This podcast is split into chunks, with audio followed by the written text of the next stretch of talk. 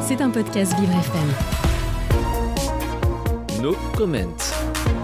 Le 16 septembre 2022, une révolution a débuté en Iran. Nos comments vous livrent chaque jour une actualité factuelle de la situation dans le pays.